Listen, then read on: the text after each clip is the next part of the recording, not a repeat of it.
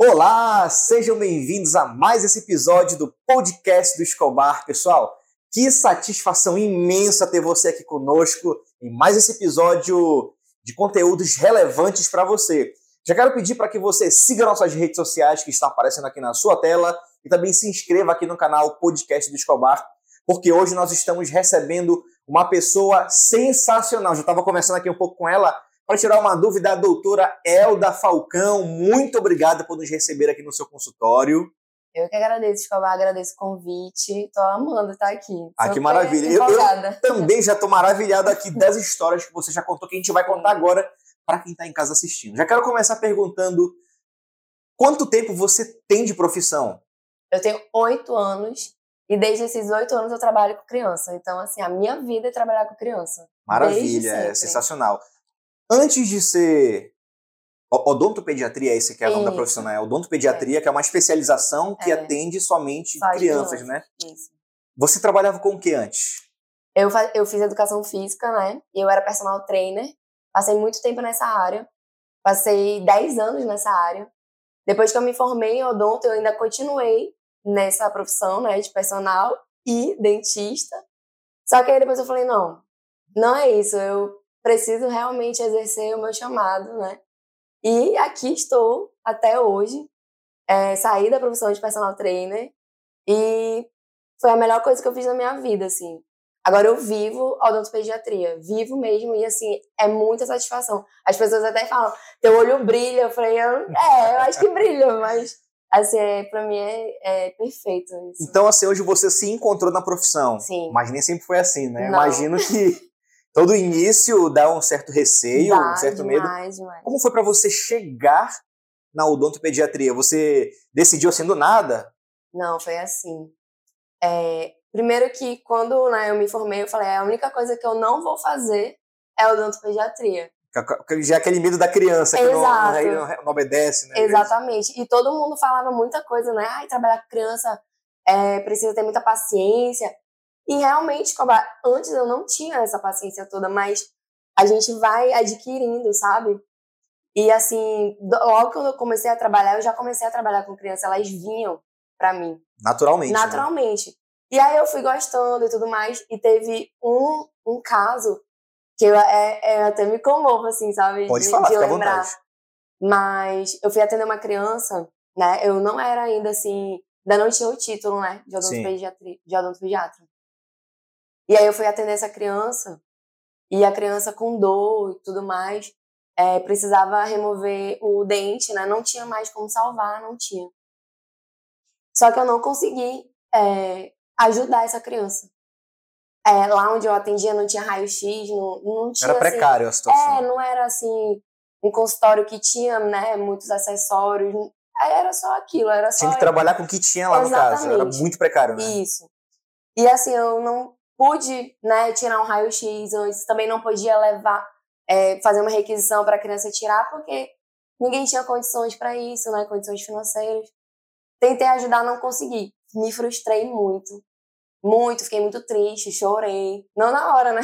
Uhum. Quando eu cheguei em casa.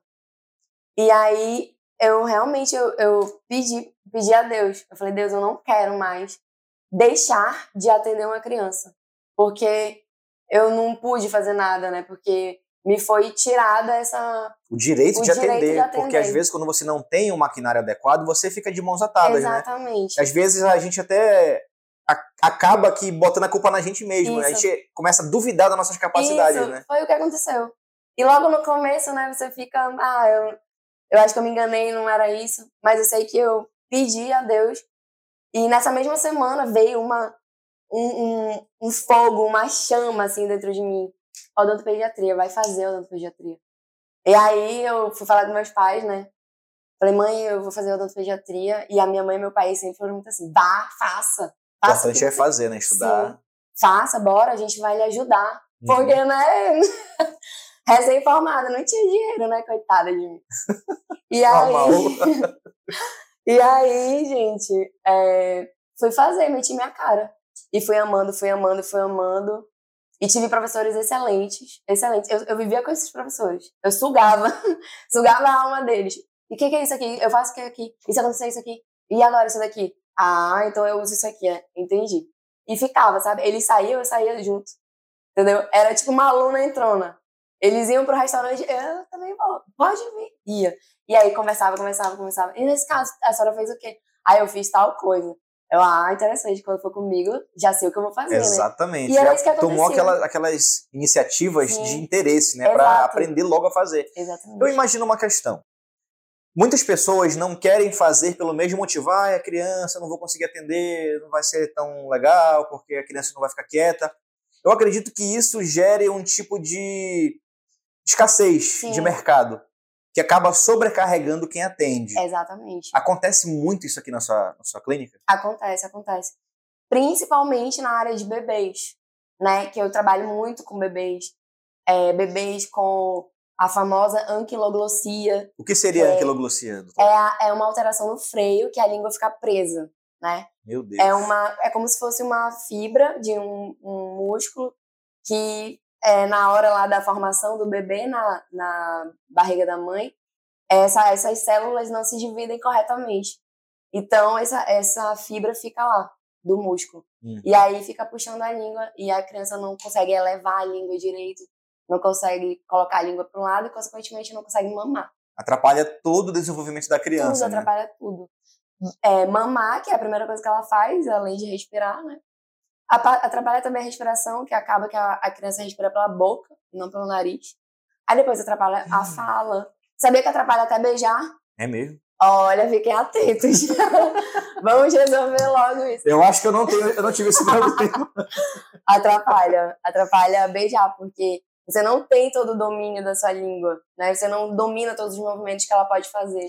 Tem uma outra questão que eu acabei de lembrar agora. Já atendeu alguma criança que tem aquela os lábios. A fenda? É, a fenda. Sim, já atendi. Como que atende esse tipo, esse tipo de paciente? É um pouquinho complicado, porque a gente precisa ter um cuidado a mais, né? E assim, primeiro a gente vê o que precisa ser feito. Ah, a criança tem cárie, vamos resolver isso. Será que indica primeiro resolver a questão da cirurgia, ou, você já, já, consegue atender também? Não, consigo.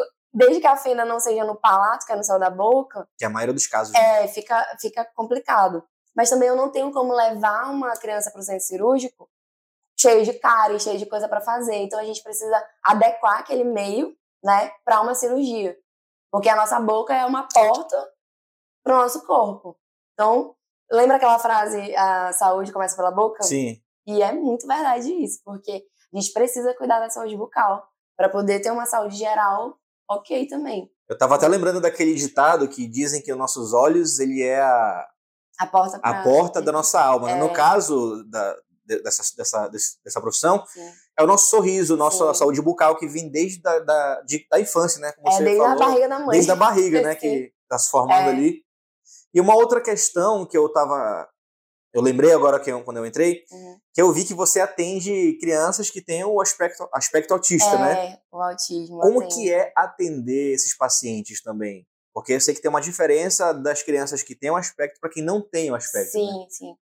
É um desafio, né? É um desafio porque a criança que tem autismo, ela tem várias peculiaridades, né? Que a criança que não tem autismo também não tem. Uhum. Mas, assim, é muito importante que a gente faça um trabalho, um bom trabalho, né? E os pais co consigam perceber isso, que você tá ali, você sabe o que você tá fazendo. Eles precisam ver essa entrega, né? Sim, sim. Eles vendo essa entrega que você tem, a criança, um, um dado momento ali, a gente consegue fazer aquele atendimento. Por exemplo, eu tive, eu tinha, eu tinha um paciente pequenininho, que hoje ele é grandão, ele tá quase meu tamanho, que ele tem, né, o, o espectro autismo, autista, e ele só era atendido sob sedação de óxido nitroso, que é aquele gásinho né? Que a criança dá uma acalmada. E a mãe não queria mais isso, né? A mãe não queria mais que ele fosse submetido ao ao óxido nitroso. Sim, que e, até para ele se adaptar, é, pra né? ele vencer, né, isso. E aí eu falei, aí veio até mim, né? Eu falei, olha, eu não trabalho com gás. Ela, é, mas eu não quero mais isso uhum. mesmo. Falei, tudo bem, então a gente vai fazer um trabalho, né? Para que ele me aceite. Porque ele tem que te aceitar. Sim. Se ele não te aceitar, tu não faz nada. Não confiam. Não, né? não confiam. Eu, eu, acho interessante que os, as crianças autistas, elas têm, assim, uma, uma segurança nas pessoas que ela conhece. Isso. Se ela não conhece a pessoa, não adianta. Você Não não- nem na jeito. outra vida você não consegue convencê-la. né? Não. E assim, a gente tem que ter muito cuidado também, porque algumas crianças que têm autismo, eh, elas não gostam de ser tocadas. Não são todas, porque o pessoal acha que são todas, mas não. Elas não gostam de ser tocadas, abraçadas, sabe? Eh, falando muito perto, muito alto, muitos estímulos. Tem assim, essa questão de sons também, né? É, que- televisão alta, não. Pega um, uma musiquinha tranquila, musiquinha baixa. Não fica, ai, fulaninho, e pega. Eles não gostam disso, né? A, a maioria não gosta. Então, como eu já sabia disso, fui, fui brincando com ele, fui brincar com ele. Eu não fui colocar ele na cadeira. Eu brinquei com ele. Uhum. Vi que ele gostava muito de um personagem. Aí fui falar desse personagem que eu também conheço. Que a gente até tem alguns aqui, né? Que... É, inclusive o personagem tá por aqui também. Quem será? aí- Quem será? Aí a gente foi conversando sobre isso, porque ele tinha três anos, então ele falava e tudo mais, né? Ele, é, ele tem autismo, mas é um autismo verbal, ele se comunica. E aí a gente foi conversando e tudo mais, aí, bora sentar aqui na cadeira, aí ele sentou. Falei, ó, aí fui apresentando os instrumentais. Isso a gente também faz com as crianças que não têm autismo. Para não sentirem medo, É, né? o que, que é isso na minha boca? Já vai botando? Não. E aí ele foi pegando, falei, ó, agora eu vou olhar o seu, seu dente, vou ver como tá. E ele tava com algumas lesões de cárie que a gente precisava tratar. E assim, naquele mesmo dia, demorou, demorou, mas eu consegui já começar um tratamento, entende? Então assim, ele levantava várias vezes da cadeira. Aí você, olha, vamos, vamos deitar aqui direitinho, daqui a pouco a gente levanta. Se eu não tô legal naquele dia, eu nem vou trabalhar. Para não afetar os pacientes. É, eles né? não têm culpa disso. É, verdade. Eles não têm culpa. Então, é, a odontopediatria, ela, é- ela tem, ela precisa que a gente tenha uma, uma energia sempre aqui, sempre alta, sabe? A gente despende muita energia. Então, assim, não é só física, é mental também. É uma energia, assim, a criança vem, fulaninho, tudo bem com você aí? Mesmo que tu esteja ali, ó, triste por alguma coisa que aconteceu na tua vida, eles não estão nem aí pra isso. É verdade. E eles não têm por que estar. Então você precisa saber separar essas coisas. E aí, eu depois até esqueço dos meus problemas. Ainda, ainda bem, né? Porque Eu já, já muda o tratamento com as outras crianças durante o dia sim, todinho, né? Sim, Aí, doutora, uma outra questão rela- relacionada ao Uhum. autismo. Acontece... Duas perguntas em uma, na Uhum. realidade. Aconteceu de o pai não avisar que é autista, e às vezes também a outra pergunta. Uhum. De, de o pai não saber que a criança é autista e você acabou identificando e Aham. acabou é, falando pra ela, olha, é bom fazer um tratamento. Uhum. Já aconteceu essas situações? Já aconteceu. Você pode citar pra gente? Posso? Aconteceu, assim, tanto de eu olhar, né, e, e começar a Perceber, perceber, né? essa criança em várias consultas, tanto que eu falei, olha, talvez, né, seja melhor, sempre assim. De uma seja- forma para que não é, abale o pai, né? isso. Senão acaba botando a culpa em você da situação da filha dela ser assim. E a pessoa assim, não foi aí, ah, a doutora pediatra falou que meu filho era autista. Não, né? Então, assim, você tem que sugerir, né? Seria bom você levar no psicólogo, no neuro, só pra gente ver se tá tudo certo. Se tiver, ok. Mas eu acredito que mesmo assim a- cause algum espanto Sim, no pai. sim, eles Que ficam. ele fica- Mas a senhora acha? Não, é porque ele tem alguns, é, alguns comportamentos que né, estão ali naquele nicho. Mas também, Escobar, já, já aconteceu de a criança ser autista, os pais saberem e eles Não fala. não falam. Por não eles aceitar, negam, né? é. E a gente sabe que eles sabem. Eu acho isso uma negligência, porque, Sim, inclusive, a criança que vai sofrer com isso. É. Porque ela acaba, de uma forma, não conseguindo se inserir num grupo e não Exato. sabe o que que ela tem. e ela não tem o estímulo certo, né? Porque o, o, o autista, a criança autista, ela precisa ser tratada como ela é. Então precisa ter o estímulo certinho para ele, né? As pessoas precisam saber. O que não é vergonha pra ninguém. Não é, Não é gente. vergonha pra ninguém. Olha, se, se as pessoas soubessem da capacidade que uma criança autista tem, É isso que eu ia falar agora. Se Gente. você botar uma criança aqui pra fazer matemática do meu lado, é capaz ó. dela acertar tudo e eu ficar pra trás. eu fico meio assim, ó. Eu não saio da- do meu nome lá, né? Não, nem eu. Gente, elas são super inteligentes. Elas têm hiperfoco. Então, quando elas focam, tu sabe que o Messi é autista. Ele tem um Sim, grauzinho eu soube, autista, eu soube, eu né? soube. E o Messi é só um, um gênio da bola, um gênio, um gênio. Aquele cara. Ele focou naquilo, ele sabe aquilo, imagina, né? Então, assim, é, às vezes, esse diagnóstico do autismo vem como uma onda que te afoga, porque tu acha que, ai, meu filho é doente. E o autismo não é doença. Sim, não, né? não. Então a gente precisa falar. É uma condição diferenciada. É, a gente precisa falar sobre isso. Para até estimularem os pais a procurarem né, Inclusive, um, um tratamento. Existe alguma especialização para esse tipo de atendimento? Sim, PNE. Que é o que você tem, no caso? Não, eu tenho odontopediatria focada na PNE ah, também. Sim, sim. Eu tenho cursos é, separados de PNE. Mas tem profissionais que só trabalham com PNE que são pessoas com necessidades especiais. Mas no caso aqui também já é uma referência para atendimento sim. às crianças com autismo também, né? Sim. É um outro paciente meu que tem autismo, né? Ele também veio pequenininho para mim, não ia com ninguém, não queria saber. E a mãe super triste porque precisa, né, ter um acompanhamento e ela não conseguia ter esse acompanhamento. E era guerra mesmo. Aí eu tenho uma maquininha, sabe aquelas Polaroid? Sim, que sai a volta na hora. Isso. Deixa eu ter umas fotos tem aqui. Tem né? várias né? aqui. Tem Pode várias. mostrar aqui, se quiser mostrar de perto aqui depois. aí eu tenho essa maquininha. E aí, né, ele veio pra mim, a gente conversou e tudo mais. Aí eu nem pego neles, assim, só se eles quiserem, né, vir até mim e pegar meu braço e tudo mais. E aí eu falei, vamos tirar uma foto comigo? Poxa, eu gostei tanto de ti. Você é tão bonito. E ele é lindo mesmo. Aí ele ficou assim. Hum. Aí fez assim, né? Marrento, sim. É, marrentão. Aí eu peguei a Polaroid e fiz um, uma selfie, né? E tirei, aí saiu bem bonitinho. Aí entreguei pra mãe dele. Ah, de lembrança e tal. Aí, antes ele era atendido contenção protetora ou protetiva, né? Que a gente faz essa contenção na criança para que ela mesma não se machuque. Né? E a gente tratava ele assim. Mas durante pouco tempo, acho que foi três consultas só com ele na contenção protetiva. Sim, que é para ele não ficar se mexendo, É, né? para ele não bater na minha mão e de repente, né, eu machucar. Mas tudo aprovado pela mãe, pelos responsáveis, assinado, não, eu autorizo, ok. E aí, na segunda, na segunda sessão que ele veio, né, comigo, aí a mãe dele falou que, foi falar para ele que, que ele vinha na das pediatra, né? Aí falou assim, fulaninho, olha só, aí pegou a nossa foto. Aí olha só, a gente vai aqui nesse lugar, você lembra? Aí ela disse que ela, ele pegou a foto e fez assim. Abraçou, né? Sério. Ele já se sentiu confortável, né? Já É. se sentiu confiante de estar aqui. Sim, ele, ele lembrou, assim, que.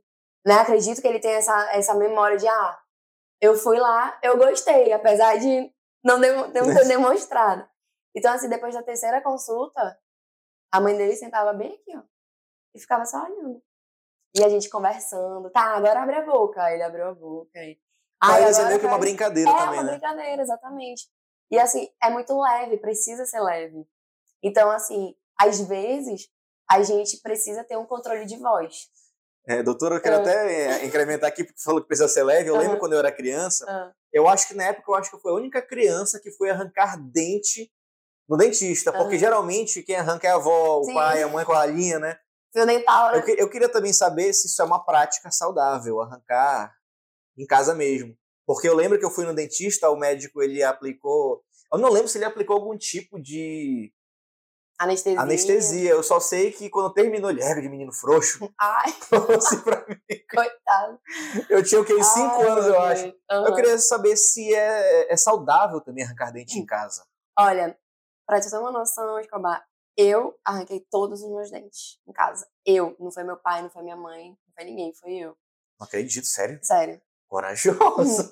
Eu, eu lembro que eu, eu vou já responder a tua, a tua pergunta, mas eu ficava na frente do espelho e eu sabia quando ele tava ficando malizinho, eu já começava. É uma profissão Né? já de criança, então. né? É, né? Eu- eu- Às vezes eu fico pensando nisso.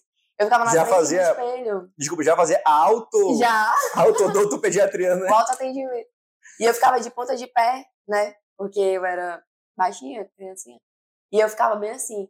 E aí eu, eu ouvia o barulho do dente se desprendendo da gengiva. Fazia. E eu adorava aquilo. Aí eu ficava. tu, tu, tu. Aí o sangue descia e eu. Tá vindo, tá vindo. Aí eu só ia pro meu pai. Pai, arranca ele. Meu Deus do céu. Aí começava a rir, aí a mamãe vinha também.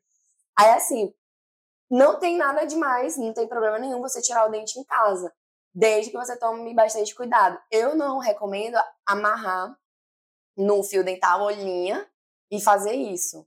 Eu recomendo pegar uma gaze ou um algodão e direto pelo dente, né? começar a fazer movimentos né, de Pra rotação. estimular que ele saia, né? Senão, Isso. eu acho que até pode ter rasgar o. É, pode até também fraturar lá dentro. Meu Deus, Entendeu? tem isso também. Fraturar, a gente chama de tábua óssea, é esse osso aqui que segura o dente. Pode fraturar, tu não sabe como é que vai tirar. Então, assim, eu não recomendo que coloquem na porta e batem a porta e o dente saia. Não recomendo isso. Uma vez eu vi no- no- na internet, sabe o que, que eu vi? Eu Ah. acho que deve ter esse vídeo na internet aí. Amarraram numa balinha daquelas pistolinhas de Nerf. Ah, sim. O meu paciente fez isso e me mandou o vídeo. Eu fiquei olhando. Eu falei, tu não fez isso, querido. Cara, eu fiquei passada. Eu falei, meu Deus. Mas assim, é, porque tem casos também de retenção prolongada. Peraí, desculpa. Toma água, doutor. Ai, ai. Enquanto Tem- isso, você pode estar seguindo aqui as redes sociais da doutora aqui, tá? Pra você ver aí como é que ela atende, aonde ela atende, que é muito importante você saber onde é, porque, cara, é um consultório muito bonito, na verdade, um consultório, né, o nome. Foi pensado muito, com muito carinho. Muito mesmo. Além de crianças com autismo, tem as, também as crianças que não têm autismo, mas que são muito agitadas. Sim, temos. Às vezes até tem aquele TDAH, né? Também. É o transtorno De déficit de Déficit de atenção, e atenção. hiperatividade. TDAH, né? TDAH. TDAH. É. Inclusive, eu tenho, tenho alguns pacientes assim. Alguns que eu falo assim, 10 pacientes com TDAH. Assim, diagnosticados. Não é assim, ah, eu acho que ele tem. Diagnosticados. Então, alguns tomam remédio, né? Outros não. E eu até tenho indicado uma terapia chamada neurofeedback. Também é um assunto para um outro podcast, eu acho. Já É, tá marcado, tá aí, ó. Tá marcado já. é neurofeedback, né? Que consiste em uma reprogramação cerebral. Então, assim, é, serve para ansiedade, para autismo, para TDAH, para depressão, para insônia, para transtorno pós-traumático. Tem alguma similaridade com a, com a prática da hipnose? Não, não tem, Não, né? nenhuma, nenhuma. É, primeiro é feito um, mapa, um mapeamento cerebral para saber onde que está dando né, esses, essas disfunções. E aí, feito esse mapa, mapa cerebral, você, a profissional, né, realiza o seu treinamento. E aí ela coloca uns eletrodos na sua cabeça Uhum. aqui e vai dando os estímulos. Já é controlado, né? Tudo Isso, controlado. eu faço neurofeedback. Eu faço para ansiedade. Todo mundo é, né, ansioso. Não, é, é no- nesse século de agora, É, né, tá todo mundo. ainda mais agora pós-pandemia, Isso. já tá Exatamente. todo mundo naquele, naquele clima. Ah, É. será que volta, será que não volta? Isso, exatamente. Aí eu faço pra ansiedade e também faço pra dormir bem, Uhum. dormir tranquilo, porque às vezes eu tenho muita tensão, né? Tensão cervical Sim, aqui do- sim. por causa do trabalho. Mas também faço físio, né? Fisioterapia. E faço neurofeedback também.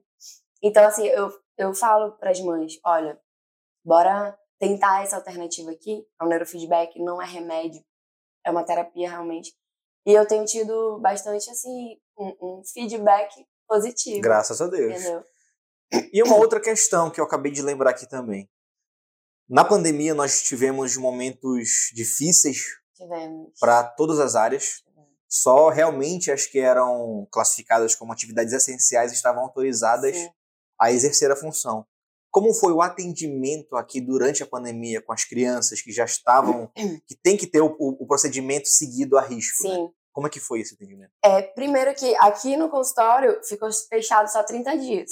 Que foi quando fechou tudo, só abria supermercado e farmácia, lembra? Sim. Aí passou esses 30 dias, o pessoal liberou para consultório, né? Isso na primeira onda, Isso. 2020. né? Isso, 2020. É, 2020. Aí, realmente, eu passei 30 dias sem atender ninguém, nem em home office. Home office não, home care. É. Depois que passou isso, é, começou a ter muitos casos de traumatismo dentário. A criança estava em casa brincando, caía, o dente saía todo, ou ele quebrava. Aí era aquela coisa, aquela confusão, e sangrava e as mães me mandavam foto com um pano assim cheio de sangue. Aí eu corre pro consultório agora. Após o, a liberação, né? Não, durante a Durante, liberação. durante a liberação. Durante a liberação, é, eu, eu sempre tenho com o meu CRO, né? Então, assim, eu poderia ser é, parada no trânsito, né? Pra onde a senhora tá indo? Tô indo pro meu consultório, uma criança aconteceu isso, isso, isso. Mas nunca me, assim, nunca me pararam no trânsito. Mas, assim, eu fui atendendo no consultório durante esses 30 dias, né? Parado, assim, duas vezes. Duas vezes. Depois disso, aí já tava mais liberado assim, eu atendia todos os dias com a urgência. Urgência de dor, urgência. É, porque a urgência não é só dor, né? Urgência é se, se caiu a prótese da criança, que tem criança que usa prótese. É uma urgência. Eu ela também precisa, não sabia disso. Ela precisa comer. Como é que ela vai comer sem prótese? É urgência, entendeu? Sim, entendi. Então, assim, as crianças ansiosas dentro de um apartamento de 47 metros quadrados. Não é pode que sair pra faz? brincar lá Não embaixo, pode ir não lá pode. pra fora. É, foi, foi tenso. E aí também tinha aqueles bebês que estavam começando a nascer os dentes. Como é que faz? Meu Deus do céu. Aí a mãe ficava, né, assim. Aí eu, por consulta mesmo, olha, faz isso. É, tá em- ainda em amamentação, né, aleitamento materno, congela teu leite, dá pra ele ficar mastigando, aí melhorava. Não, não, não dá remédio, não. Calma. Que a primeira coisa que a pessoa pensa é dar remédio, né? Dar um remédio. Não, não precisa. Primeiro faz isso. Aliviou, aliviou. Então, Porque eu acho que fica coçando, né? Eles ficam dando aqueles É. brinquedinhos também, né? Pra criança ficar mordendo. também dá uma série de coisas, assim. A criança não sente dor, dor propriamente dita. Mas é uma agonia. Né? E a criança não sabe falar, ela vai chorar. É, Alguma coisa tá acontecendo aqui, ah, É, começa a chorar. né? realmente, é uma É, situação muito delicada de, de se trabalhar. É o idioma dele, ele tem que chorar. Tá xixi, chora. Tá? Número dois, chora. É, tá com sono, chora, porque ele precisa primeiro relaxar para depois dormir. Chorar, mas é só dormir. Não, não é bebê, é diferente. Entendi. Então- Doutora, qual foi o caso mais delicado, assim, que você tratou, que você realmente pensou, será que eu vou conseguir fazer isso? Ou então é um caso meio complexo? Qual foi o caso mais delicado que você tratou? Eu posso falar de um que aconteceu hoje, que tá mais na minha memória. É, eu tô com uma bebê de dias, né? Com anqui- tava com anquiloglossia, não tava mamando, Quiloglossia é a língua a presa. língua presa, né? Isso, é a língua presa. E aí, a gente operou, né? Avisei que ela não iria mamar logo assim, porque ela precisa de um acompanhamento fonoaudiólogo, com osteopata, né? Mas hoje fez 48 horas e ela não tava mamando. E a criança precisa se com alimentar. fome, né? Imagina. É. E assim, dar a mamadeira é muito arriscado depois de uma cirurgia. É arriscado normal, imagina depois da cirurgia. Compromete a cicatrização, compromete tudo, funções da língua. Então, eu fiquei super, assim, sabe, é, preocupada. É, essa criança precisa mamar. E aí, a- os pais trouxeram ela aqui hoje. E aí, fiz um laser nela pra diminuir a dor, porque ela poderia estar sentindo dor. Aí, a gente diminuiu o tempo de cicatrização. E a gente foi trabalho de formiguinha. Uhum. Uma hora e meia, uma hora e quarenta minutos. Ordenhava o leite da mãe, dava pra ela numa colherzinha. Aí ela não, não conseguia muito. Não aceitava não também, né? aceitava, porque ela brigava, né? Imagina, ela não sabe ainda mamar direito. É verdade. Né? Ela tava com uma condição que ela só mamava na mamadeira. Mamadeira é muito mais fácil, gente, né? É um buraco desse tamanho e o leite só desce. E aí eu fiquei, cara, é, essa criança vai mamar, se Deus quiser. Orei muito, escovar, meu Deus, orei muito, pedi muito a Deus que Deus me ajudasse a fazer essa criança mamar. E aí os pais aqui, a gente conversando e ela ordenhando. E a gente tentando dar no colherzinho. Aí ela, tava, ela trouxe um catéter, né? Que é uma sonda. Sim, sim. né, Que a gente pode fazer a translactação. Que consiste em colocar o bebê no seio da mãe Uhum. e colocar a sondinha também. Pra alimentar. Pra alimentar. Aí a sondinha fica aqui com o copinho, né? Fica cheio Sim. de leite, a sonda aqui, um lado da sonda aqui, outro lado aqui. Que no caso o bebê vai achar que tá vindo do, do peito, mas tá peito. vindo da sonda, Isso. né? Aí vai estimular ele a sugar. Aí eu falei, aí depois de muito tempo ela fazendo e eu tentando dar na colherzinha, ela aceitava às vezes. E aí todo mundo meio nervoso, assim, né? Meio preocupado. E aí eu falei, agora vamos tentar colocar ela no peito. Aí ela falou, ai, mas, mas ela, não, ela não aceita, ela briga, ela me empurra. Falei, vamos, a gente vai conseguir. E eu comigo, em nome de Senhor, pelo amor de Deus. Tem que manter a postura. É. Tem que manter aquela postura. Aí eu tava aqui, ó, Postura de doutor. é, plena, plena. E aí eu acoplei na posição invertida, que consiste, porque a gente geralmente faz assim, né? A cabeça da criança aqui, o corpo pra cá e tende a amamentar assim. Então eu botei ela na posição invertida, a cabeça aqui e o corpo pra cá. Falei, bora fazer diferente. Sabe aquela frase? Tu espera é, obter resultados diferentes fazendo a mesma coisa? Não. Então você tá completamente Às vezes pode ser até o bebê que tava desconfortável da maneira que ele tava, Sim. né? E aí a gente colocou essa posição invertida, coloquei a sonda, vamos lá. Aí ela começou a sugar e aí fazer assim, ela olha aí, eu, calma. Eu sei, olha. Eu, eu acho que, inclusive, doutora, que esse método é bem semelhante ao que a, Ana, a maternidade Ana Braga ela possui, que é Ela o método faz, né? canguru. Que Sim, trata dos, dos prematuros. sim. Ele bota o Bota bebezinho bem assim, a isso. Aí bota uma sondinha, um copinho e alimenta o bebê através de uma sonda. Isso. É mais ou menos assim? É, é mais ou menos assim. E aí, é, falei pra mãe tirar a blusa pra ficar pele a pele. Tira a blusa da bebê, desliguei o ar-condicionado, fechei essa porta aqui, né? Pra não ficar um, né, Ficar bem um vontade, clima. né? É, e um clima muito frio, né? É. E aí ficou pele a pele, a criança já se acalmou. É incrível, Escobar. Nossa, é incrível. Aí ele já deu uma acalmada, aí coloquei. Botei a sonda, aí mamava, aí soltava, aí vamos. Aí, cara, ela pegou. Ei, fiquei muito emocionada, tá? Eu tentando me. Aí o pai querendo chorar, a mãe também. Aí eu, calma, gente, pelo amor de Deus. Viu aquela musiquinha? Mantém. Champions. Mantém a postura, mantém a postura, que é pra não assustar. Aí mamando lá, ó. Aí eu falei, vou tirar a sonda. Né? Aí dá mais um aperto. Aí todo mundo respirou, tá. Aí eu tirei a sonda, ela continuou mamando. Aí pronto, mano. todo mundo chorando. Mamou, mamou, mamou, escobar. Até dormiu. Dormiu, ah, ficou. Aí depois a gente foi conversar. Gente, vamos ter paciência, né? Não. É porque assim, é, já estavam achando que ela não, não podia ama- amamentar. E a produção dela é maravilhosa. Ali, ó, jorrando leite. Então, assim, na primeira dificuldade, gente, Não por favor, não desistam. A gente precisa é, proteger o aleitamento materno. O leite materno é o alimento assim mais completo do mundo. Então, assim, se você está tendo dificuldade hoje, não desista. Procure profissionais capacitados em aleitamento materno, né, em recém-nascidos, que saibam lidar com eles e com a família. E vocês vão ter sucesso, tá bom? Então fica a dica Sensacional, para doutora. que tudo flua bem. Antes da gente já se encaminhar para o final da nossa entrevista, Uhum. é, eu acredito que você também atenda casos sociais, é, Sim, atividades atendo. sociais, né? Como é que é? o- Atendo- Quem que você atende? É, posso falar o nome? Pode, fique à vontade. Até um estímulo para quem Sim. quiser ajudar também. Eu atendo um abrigo chamado Monte Salem. Já estive lá, inclusive. Aí eu amo esse abrigo, eu amo as pessoas que trabalham lá. Tratam muito bem as Sim. crianças. Eles têm um amor, assim, enorme por aquelas crianças. Enorme. Tu consegue ver. Aí, devido a esse momento delicado que a gente tá vivendo, tiveram que fechar as portas, né, mais uma vez. Aí reabriram, mas ainda não fui lá. Tô até devendo. Mas eu vou. Sempre vai eu e minha secretária. A gente gosta muito de ter. Aí você Sim. é, é, dá aquela variação no atendimento. Atende lá e atende aqui também? É, lá eu vou, vou visitar mesmo as crianças, Hum, sabe? sim, assim, sim. brincar com elas, com as maiorzinhas, né? É até um incentivo para quem está assistindo, também quiser conhecer. Sim. É uma causa muito importante. Tem crianças ali que precisam de atenção, né? Sim. São, é, eles vivem de doções, né? É verdade. Vivem de doações. É Quem quiser doar também. isso. É muito importante dizer isso. De vez em quando eles estão no Instagram, né? Falando o que, que eles estão precisando. Principalmente fórmula. Porque, assim, a criança que não tem a mãe, né? Não tem disponibilidade de pegar o leite materno num banco de leite, ela vai precisar ser alimentada de alguma forma.